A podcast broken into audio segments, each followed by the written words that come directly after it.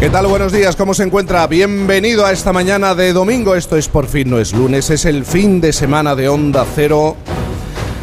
¿Y qué le voy a decir de madrugar? Si madrugar no, no cuesta nada, lo difícil es resistir el, el resto del día, ¿eh? esta jornada de domingo. Así que, por favor, no me llegue tarde, aproveche la jornada y disfrute de la radio porque además una masa de aire fresco carnavalesco recorre este fin de semana la, península y las Islas Canarias, mientras nosotros seguimos hoy, hoy domingo, asentados en Málaga.